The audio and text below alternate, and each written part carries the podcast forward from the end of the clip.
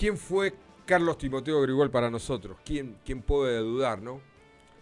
El próximo, el pasado, perdón, 6 de mayo, se cumplió la desaparición nada más, nada más que física.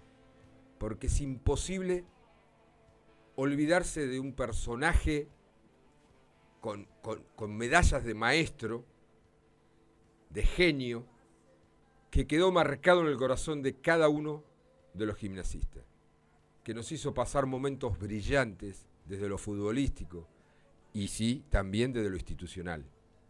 Alguien que hizo una guía, alguien que marcó un camino y vaya a saber por qué muchos, muchos no lo imitaron o no continuaron con ese camino.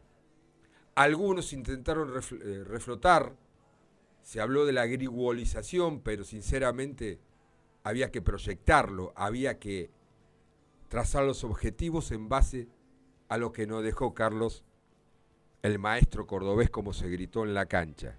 Una cancha que en el entretiempo, Betty, su esposa, su, yerno y sus hijas fueron homenajeadas, podemos decirle, eh, con una camiseta por la comisión directiva en nombre de Gabriel Pellegrino y no hacía falta más que nombrarlo y el, estadio explotó con esa ovación, es el maestro cordobés. Queremos charlar con alguien que, que inició esa carrera magnífica en gimnasia allá por el año 94 y es Mario, su primo. Eh, Mario Grigol, buenas noches. Guillermo Volati te saluda. ¿Cómo estás? ¿Cómo te va, Guillermo? Bueno, gracias, gracias, gracias por, por el recuerdo, gracias por llamarme. Bueno, un poco me tomé de sorpresa porque me hubiese gustado ir y participar, ¿no es cierto?, de, del homenaje a, a Timo, pero bueno, eh, no sé cuál habrá sido el motivo que no me avisaron, no me dijeron nada. Son cosas, son cosas que, Mario, suceden. No, ya sé. Y, y aparte, creo que Gimnasia eh, está en el homenaje permanente. Eh, sí, sí, sí. Yo te puedo asegurar, eh, sé que estuviste hace poco andando por Estancia Chica, ¿no? Cuando viniste con Belgrano, ¿puede ser? O no me acuerdo. ¿No estuviste vos hace poco acompañando o estuviste recorriendo Estancia Chica? Me habían comentado que habías estado, pero la imagen... Sí, sí, de vez en cuando voy, sí, porque el tema, bueno, a veces un poco por, para ir a ver a los, a los doctores con el tema del coronavirus que anduvimos claro. con un familiar que se había caído y todo, bueno, y teníamos miedo de que los a cualquiera y de para allá. Y nada, pero sí, fui a La Plata con Chirola y con Meserita, siempre no, nos hablamos casi toda la semana, tengo tengo relación, bueno, este, sé lo, lo, lo que ocurre en gimnasia sobre todo lo que pasa con la tercera, con Chirola ahora, y que Mesera ya no está, y bueno, sigo, sigo y vi el partido, por supuesto. Mario. Tomó sorpresa que fueran, que hubieran hecho homenaje, y bueno, bueno. nada, se habrán, no se habrán acordado. Ahora, te hago una pregunta, Mario. ¿Es tan difícil, cosa que yo creo lo contrario, la grigolización eh, de gimnasia que, que muchos no, no, no pudieron o no supieron seguir eh, lo, que, lo que inició y dejó bien marcado eh, Carlos, eh, por lo menos en gimnasia, no, está, no, fuera, no era tan difícil, no era un jeroglífico, era la humildad, el trabajo y la educación sobre todo. ¿Por qué crees que no se continuó con ese, con ese mensaje que dejó Carlos en gimnasia? Bueno, que es un poco como lo que pasa con, con, con el país, ¿no es cierto? Depende de la política, yo creo que ahí actúa la política, ¿no es cierto? Los clubes también actúa la política, estamos todos politizados en este país. Pero sí, porque se podría ver, qué sé yo, si yo, vamos a lo que hacía Timo y lo que hacíamos todo el grupo. Si vos decís, bueno, yo quiero este terreno y voy a armar una cancha, y, mañana digo, bueno, quiere que tenga el terreno listo al lado, la, cancha la, la, vamos a armar, vamos a armar otra cancha o otro predio. Y yo creo que eso tendría que, continuar. Si todo está todo, casi todo hecho, este, yo creo que se podía, la política podría haber seguido si es que, que, que, le interesó ese proceso. Por supuesto que estamos seguros que ese proceso fue exitoso. Nosotros lo vimos de adentro, lo veíamos con, digamos, con, con la modestia que siempre nos caracterizó, sobre todo a Timo, y sabíamos que eso iba bien. Ya lo habíamos hecho en Perro también, así que no era... Y ahí, ahí se perfeccionó porque había había un poco más de más de colaboración, ¿no es cierto? Había, era un club más, más digamos, este, era o, estudiantes o gimnasia de la ciudad, más que nada que apoyar.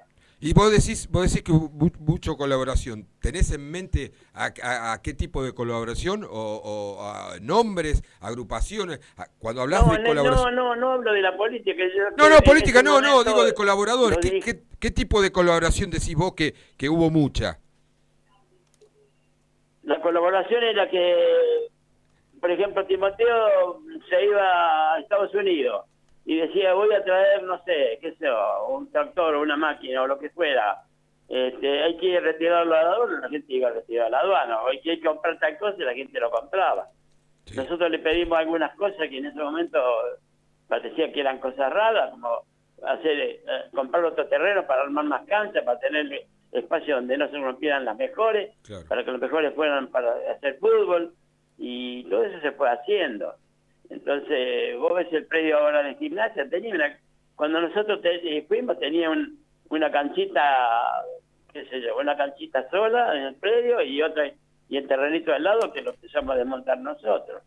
Y así, nosotros le echábamos como éramos quinteros en Córdoba, el padre de él, como mi viejo eran, teníamos quinta, sabíamos lo que era abonar la tierra, la abonamos con el gol de los caballos que estaban en ese.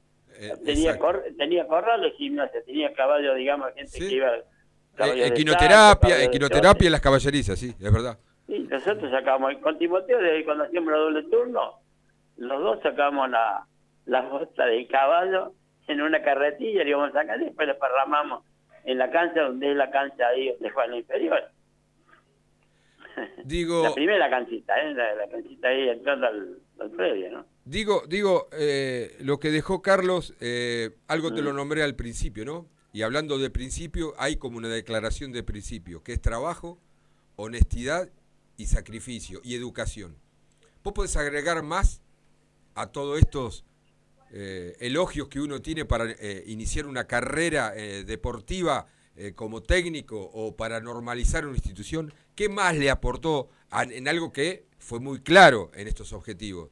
Eh, ¿Qué más le aportó? Yo agregaría lo que vos estás diciendo a, la humildad, ¿no es cierto? Sí. Nosotros creo que Timoteo fue un tipo con la gran capacidad de trabajo que, tuvo, que tenía, eh, fue un tipo humilde, ¿me entendés? Y la otra es que yo a veces le decía, Carlos, ¿por qué dejas que venga fulano tal a mirar los entrenamientos?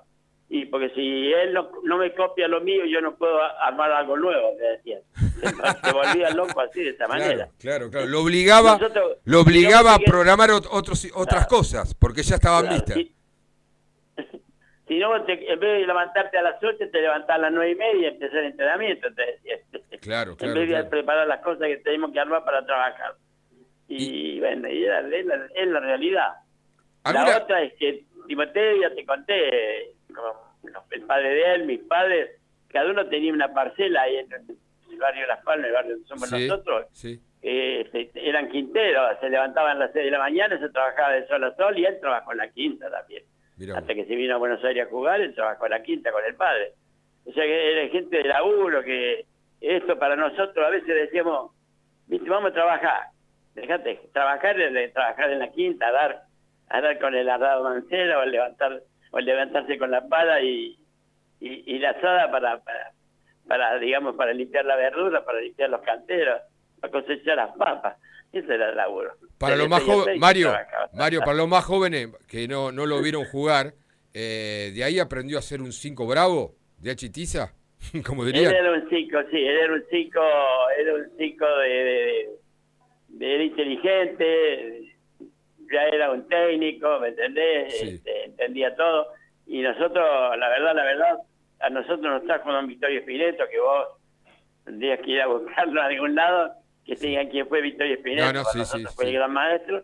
Y bueno, y su día fue compañero nuestro y después siguió los, Subeldí era el, el hijo el hijo balón que no tuvo Espineto y, que jugaba la pelota que se llama Waldo Subeldía. Claro. Por más que yo, viste, yo sé que a usted no le gusta porque él jugó, él estuvo en, el otro equipo, pero la realidad nuestra de, digamos, en cuanto al manejo de los grupos, los entrenamientos, a la, a la creación, a todas esas cosas, nosotros fuimos compañeros de Osvaldo y fue compañero, y después Osvaldo fue técnico nuestro. Sí, sí. Y, Yo tengo buena relación con la gente de estudiantes por ese motivo, con la gente, con los seis jugadores que jugaron ahí.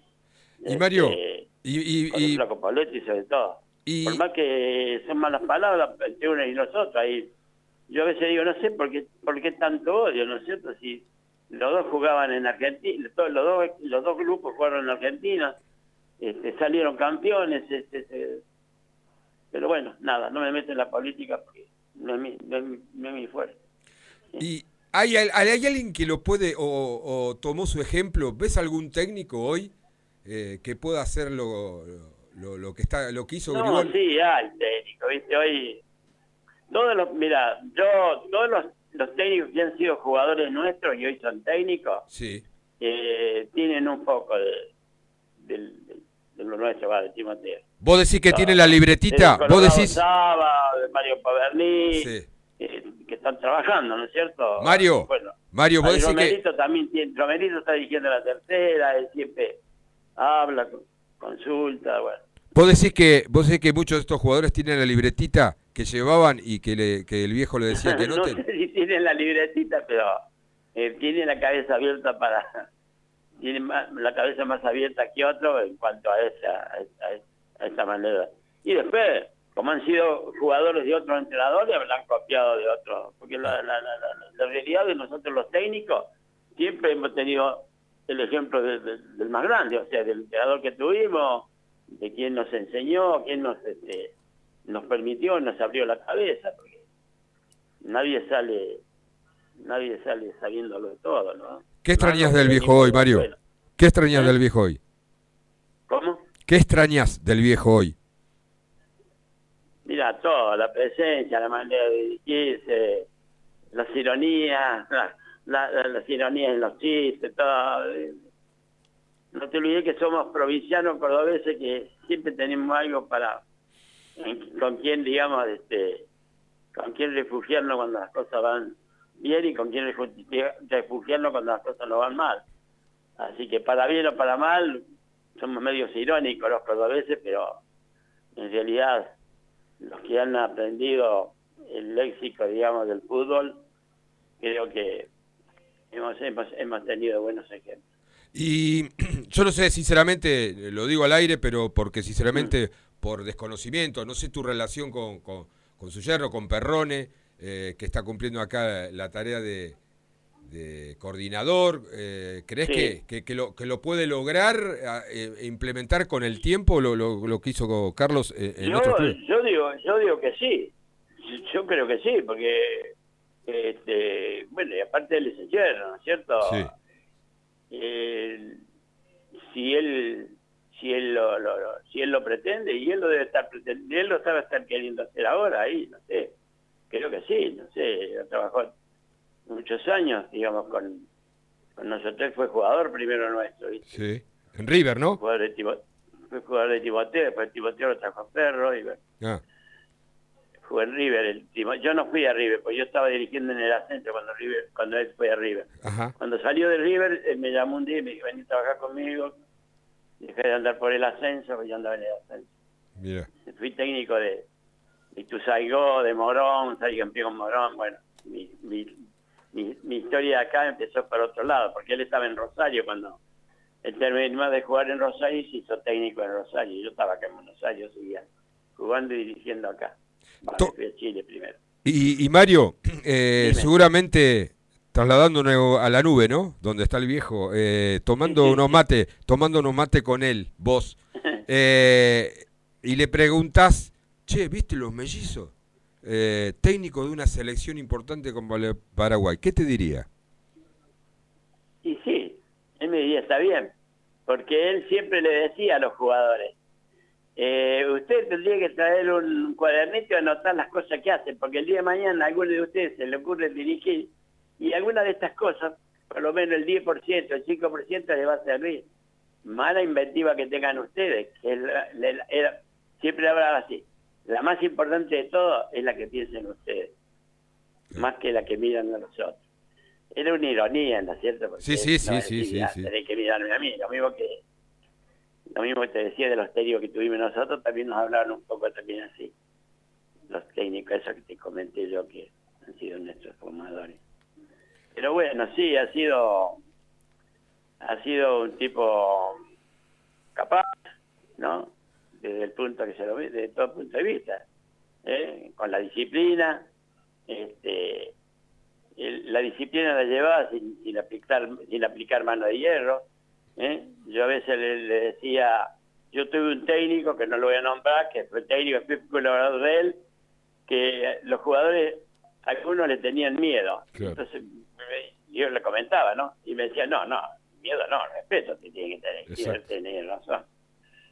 El tipo, han sido algunos tipos en la época, en la década de, 60, 50, 60, han sido técnicos que faltaba que te vinieran con el garrote en la mano, ¿me entiendes?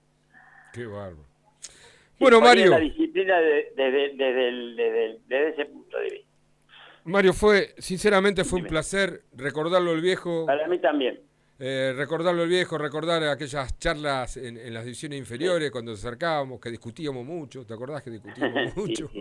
Eh, pero es, en esa primera etapa aquí en gimnasia que, que sos parte de ese, de ese grupo, eh, con una relación más allá de, profesional, de, ser el primo de él y, con muchas anécdotas de por medio. Te agradezco mucho esta charla con nosotros, ¿no? espero que no sea la última. Gracias por haberme llamado y bueno, gracias por recordarle a, a Timo, este, grande, grande como persona, yo diría que fue un gran, gran, gran, enorme técnico, pero fue una mejor persona, ¿me entiendes? Sin duda. Los que lo convivimos todos los días nos dimos cuenta en el día a día la, clase de persona que era.